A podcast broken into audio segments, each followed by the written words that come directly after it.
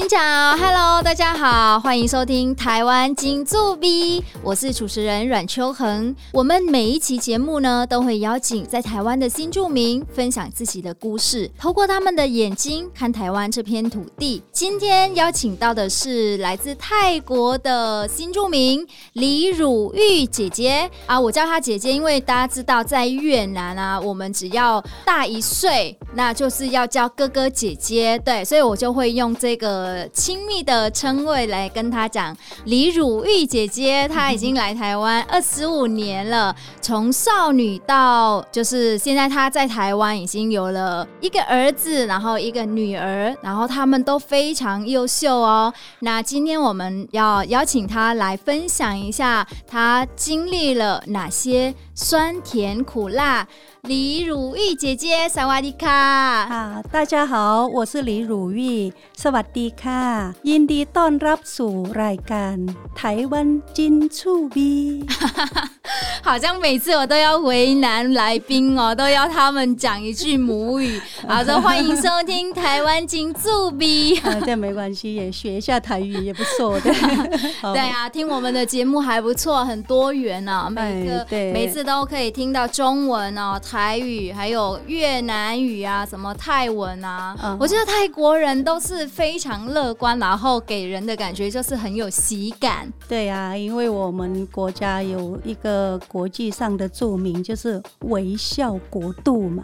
对呀、啊，我看到如意姐姐也是觉得好开心哦，因为呃，我觉得呃，你跟我的泰国朋友啦的这个长相啊、声音啊。好像有一点点不一样哦。泰国国家是民主很多元啦，嗯啊，所以我是属于华侨的部分，所以你可能会看到我长有点白白的。啊，但是呢，泰国当地也很有蛮多就是族群呐，所以你也可以看到一些皮肤黑的，嗯、对，或是脸孔是印度长相的，印度人长相的，那个都是泰国人。因为我在一个节目也是新著名的节目，认识好多的泰国新著名哦，他们有的好白，对，然后有的每次我都被其他来宾叫你怎么那么黑，但是哦，我们只是开玩笑而已，没有没有那个。呃，针对他啦，对对对，那所以如意姐姐你是华侨，对对，我是华侨哦。但是你在来台湾之前，你在泰国其实已经取得大学文凭，而且后来有找到很好的工作。哦，但是为什么会选择来到台湾呢？对，你问这个，我也很难回答，因为每个人都有。注定的一些缘分，还有命运嘛，哈、嗯，所以呢，我在泰国大学已经读毕业，然后我读的那个科系也是在泰国的话算蛮热门的，因为泰国是农业国家，嗯、所以我读的是食品科学。哇、哎，食品科学的意思是说，就是我们这个农产品啊很多，对不对？嗯、然后你当季吃不完的话，你就要用科学的理论去把它保存。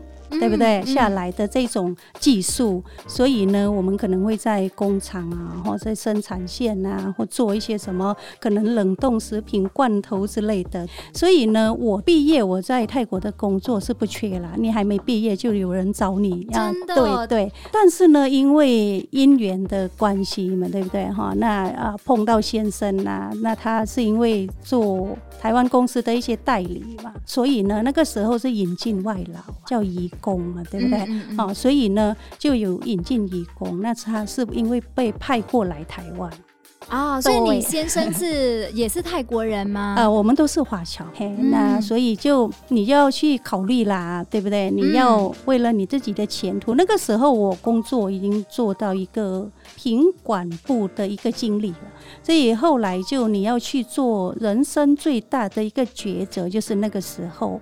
我要放下我的前途嘛，或是说我要为了家庭嘛，就必须有一个人要牺牲嘛。那然后我们是可能是华人的这种思想吧，对不对？哦，父母的影响，所以啊、呃，总是妈妈嘛，就是要妈妈牺牲，所以呢就。毅然决然的把自己的一切的前途就放下，跟着我先生过来这边生活到现在。哇，这个牺牲真的很大哎，因为等于说你要放弃你的优势，嗯、来到一个完全陌生的地方，然后你那时候会中文吗？不会，哇，对，那怎么办？当然要，你也一定是学中文。一开始的时候都是为了孩子，嗯、对，你不能说我不会了以后，你把他丢到幼稚园了，就变成老师的责任，嗯、可能不行吧？对不对？对，因为你你是他妈妈，你就是要负责任到底。所以你因为现在碰到最大的问题，嗯，不是说你知识不够，而是你语言方面上你必须拿。起精神来去学，对不对？所以那个时候就埋头苦干的把中文学好。嗯，回头想一想，那两年学的中文，其实我现在收回来的 这个东西，已经是超出我当时付出的那个精神和体力，尤其是教孩子的这一块。对，大家如果现在在听的话，就觉得如意姐姐的中文其实很台化了，有吗？有啊，哪里？谢谢，是 是你不嫌弃了？没有，对对对，因为我觉得中文真的很难。像我在台湾十二年了，嗯，但是其实我的词汇没有很多。啊、呃，可能平常日常生活当中可以用，但是如果看读啊、写啊很难的，那我可能会有困难。这个也是会，也会干扰我，因为我觉得我现在有一快一岁的小 baby，那接下来他也要去幼稚园又读书什么的，那等一下也要请教姐姐，要 在教养小孩这方面有什么样子的。其实也不能这么说，我中文其实你在课本学了以后，嗯、就是我那个时候学两年，就是小朋友去幼稚园的时候啊，嗯、我就去国语日报去上，然后我每天一到五上两个小时，那就是从零开始。嗯、那回家的时候啊，就小朋友回家了，就打理好家了以后呢，晚上就是要请我先生配合，带着小朋友入睡啊，嗯、然后呢，我就从。我记得那个时候啊，我每天就是从十点把家里全部打理好，小朋友入睡了以后，我每天要复习我那个中文啊，四个小时，从十点到凌晨二点，每天每天要求自己课本啊，老师教一课，我要找很多词汇，翻那个字典，我那本字典被我翻翻烂了几本。对，但是我觉得说你在书本学不够啊，嗯，所以呢，你就必须走出去，就是要跟台湾人这样。互动，嗯，对，这个是我想要跟我们如果后来的姐妹呢分享一点，就是如果你每天都泡在跟你同一个国家族群里面，当然，然后你不试着把自己推出去，嗯、去适应的这个社会，然后呢，去跟台湾人多多的沟通的话，你的中文呢进步就可能会比较慢，真的，对，所以我中文这应该就是这样，我强迫自己。去工作，去认识台湾社会，一定要执行。要去用，因为真的有很多的日常用语啊，它跟课本里面叫完全不一样。像我们以前开始学中文的时候，那个课本的那个文法都是一板一眼的。嗯、但是我们出去，你知道，我那时候在打工啊，嘉义鸡肉饭打工，然后呢，嗯、客人吃完了，我就我就问我的同事说：“哎、欸，他吃几碗？”他就比这样、嗯、三个手指头，我说：“啊，三碗。嗯”他就来骂我，他说。你干嘛？这个是八碗，我这个这哪是八碗？你给我三个手指头而已。对呀、啊啊，所以我们就是要出去认识。那你不只是认识你，你把自己推出去，不只认识台湾文化而已哈，很多制度。你就要从工作当中去了解台湾的制度，比如说劳保也好，健保也好，就学各方面也好，因为它可能跟你原本的母国完全不一样。真的。对，那我又是一个来这边，我没有其他亲戚哦，也没有公婆，没有什么，那我都要靠我自己。那先生平常都很忙，对，我去问谁？嗯，所以我就必须靠自己，因为我一定要是孩子的依靠。对啊，因为他们也是很小，他要什么的话，就从我这边先问起。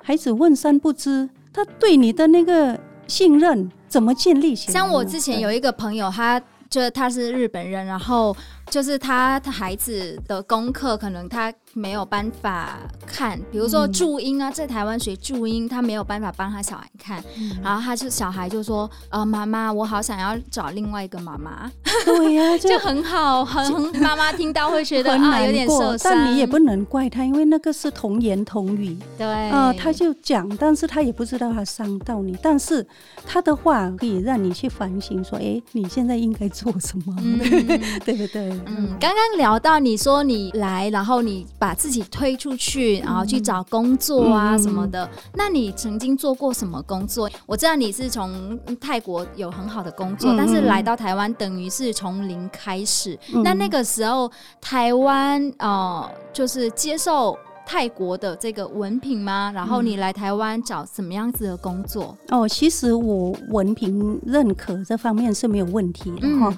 是可以用。嗯、但就刚才我讲的，我在当地学的是食品科学，嗯、我这个科系的话是热门，嗯、但是你老来到台湾的时候呢，它是 IT 国。对吗？嗯、所以呢，我这个可能就变成冷门。那我要做的话，工厂也比较在蛮远的地方。但是我的人生观念就是我。活在当下，规划未来，就是我活在当下。我认清现在工作或是我周围事情重要的顺序。那个时候呢，我最重要的就是我家里两个孩子。所以呢，我的梦想可以摆一边去。总有一天他长大，我会去追求我的梦想。但是现在不是第一优先顺序。第一优先顺序就是我那两个宝贝。我要如果真的追求梦想，我去找正职工作，我要整天的上班。或是我要配合加班，嗯、所以呢，以他们为优先考量，我都会用打工方式。打工方式呢，什么工作我都可以做，因为我很了解，说我现在打工，除了我有一点收入额外，但是最主要的就是我要把自己推出去，我要了解这个台湾社会，嗯，哦，他们不管什么样的制度，所以那个时候我没有选工作，嗯，我知道我现在在做的。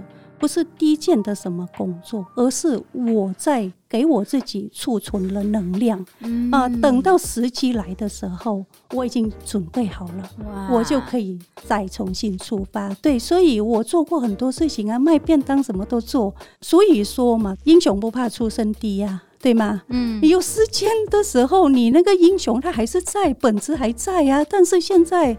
不需要你是英雄，你就不用嘛，对不对？因、嗯、因为有一天呢，你如果是英雄本性的话，也有时间可以你去发挥啊，对不对？嗯、所以呢，我人生观就是事情的重要顺序、嗯、哦，我会排好，很有人生规划哎，还好啦，反正就一路走来就是这样，对。而且他很乐观看这件事情，如果是我的话，我会觉得很难选择。我在。母国有一个这么好的工作，薪水也很好，还当主管。可是我来到台湾，我要去卖便当，然后听说你之前还去当女工，做了很多，我觉得算是很辛苦的工作。对，我去工厂啊，就人家怎么会知道你什么经理之类的啊？反正我现在就缺什么线上的。但是我也很感恩呢，因为我之前想都没想过，说我可以在生产线坐在那边当女工，因为我在 我母国的时候都是一个经理的状态，走来走去，对不对？诶，也很感恩，我去体会一下，体验一下他们的。人生体验对，但是那个体验是其次啦，最主要就是我去上班了以后，在二十年前我就开始了解台湾的老健保制度。我觉得哈，我在这一块的收获比我那个什么委屈来的高很多。对 你现在收获很大啊！你看，学到台湾的这些制度，然后。反而你现在是不是可以用你的经验来帮助在台湾的新住民姐妹？然后呢，你在教养小孩这方面也是非常有成就啊！呃，听说你您的儿子现在是读台大嘛？现在他已经台大是毕业了，他毕业了，那现在他是出国去深造去了。对，哇，你看，然后女儿也是在艺术方面发展的很好。嗯，很好，也不敢当了。嗯、至少呢，他快乐在他的工作当中，我就已经很满足了。对，就这样啊，因因为姐姐都给小孩很大的发展空间，让他们自由选择自己的人生。我就跟其他父母一样，小时候呢，小朋友呢都给他上了蛮多蛮多种的才艺。嗯，我意思是说，小孩子如果你带他的时候。你会发觉你是第一个人发觉他与生俱来的天赋或是兴趣，嗯、天生我材必有用，不是每个人都会当医生哦、律师或是什么，他可能是一个厨师，他喜欢做菜，他可能是一个艺术家、音乐家，什么不管，但是你陪在他身边的父母，你就要观察。那我的小孩的话，也是去幼稚园。也去上了才艺，一开始的时候我也给他上，像我儿子也什么都上，画画什么 呃呃什么珠心算什么都上。嗯，那后来呢，你就要去观察，你发觉他兴趣在哪里，其他通通就不要了，因为他是数理这一块比较好，所以呢，我就给他上一个珠算就好，上到那个老师都不收学费，只要说他有毕业典礼的时候去表演一下。让他可以多招生，摆对位置了嘛，就事半功倍啊！嗯、我女儿呢，一开始也是去上什么珠算，回来做那个珠算，边做边掉泪，啊、那就不是她喜欢的嘛。对，但是她去捏陶土什么啊？嗯、去接她的时候还不想下课。哦，那就是他喜欢呢、啊。他上了，我们就鼓励他，其他通通不要。假日去上美术班啊、哦，去接他的时候，他还没完成，给他在那边啊、哦、放轻松，画他做他自己的，做到他国中的时候，他去比赛也都拿奖。所以那就是我们把孩子摆对位置，不是说让他自由发挥，嗯、因为小孩子小，他不可能会自己做决定。嗯嗯，对，是你父母要引导，要观察。摆对位置的，你就会事半功倍，因为是他喜欢的，的你不用每天叮咛或付很多什么补习班费，对，啊、你知道，我跟我老公也是有这样子的想法。我们生完小孩之后，我们说以后不要给他压力太大，他不想要读书就不要给他读书，没关系。因为呢，现在我们偶尔两个人还在做噩梦，你知道，每次做噩梦，我像我昨天晚上就做噩梦啊，考数学跟化学嘛。我好累哦！今天早上起来，我说老公，我昨天压力好大哦，我那个老师好凶哦，我考数学我都考不过这样，对，所以是人生的阴影啊，所以不要给他们压力太大。对是还是要读书，但是。读书，你就要选择让他去读他喜欢的。嗯，对，哇，所以现在呃，如意姐姐的两个小孩也是都有自己的人生了，然后你也是啊。现在我听说你开始去做公益。我就刚才讲的嘛，我人生就是要活在当下，规划未来。嗯、所以呢，我在今年做什么，明年做什么，五年做什么，十年做什么，二十年做什么，我都规划好。哇，对，就是、好厉害、哦！对，就是哦，我小孩子呢。因为我在当时在电台，嗯，工作好好的啊，嗯，对啊，你也是在广播电台曾经工作过，对对对，工作好好的，反正我的工作是没缺过了。从我学好中文了以后，嗯，看我要不要做而已，就这样。所以因为你具备了很多技能，对，所以我就说我们不用怕。当时呢，不管我们做什么，就给自己鼓励，说我们在增加自己的能量。嗯，人生是你自己的，是你自己最了解你在做什么？对，你在等待什么？对吗？时机到的时候，你就去发挥。那我也啊、呃，有幸就是有去做过电台主持人，那做过几年了以后，呃，到了我规划的人生阶段啊，小孩子大了，我、嗯、因为我本身喜欢置业。嗯，哎，我喜欢做这个帮助别人，嗯，所以呢，我就辞职了，嗯，出来做一些啊属于置业的，就是目前办志工的一些工作，对。啊，所以你现在是在哪一个单位当志工？哦，现也不算是志工，因为现在很多部门有叫做通译，嗯，所以呢，通译就是双语沟通的这一块，反正蛮多地方的话，嗯，有我们可以帮忙的。然后人家释出需求的，嗯、我们现在就比较自由了嘛，不用绑定说一定要什么九点啊、五点啊什么之类的，嗯、所以呢，我们就可以选择去帮忙。所以我在蛮多地方在做通译志工这一块。哦、你当通译志工的这个过程有没有发现什么？呃，比如说新住民姐妹她们。最常碰到的事情是什么？一开始的时候是各方面都有啦，就像我讲的，劳保也好，健保也好，制度也好。嗯。但是呢，慢慢的，现在台湾社会不是也都有一些呃，对新住民的这个氛围蛮友善了嘛？对，改进很多哈。不管你什么文宣各方面上，现在你可以看到双语的也蛮多了哈。就所以呢，这一块的话，应该是慢慢的降低。然后呢，也有啦，大部分像说劳工。局的话，哈。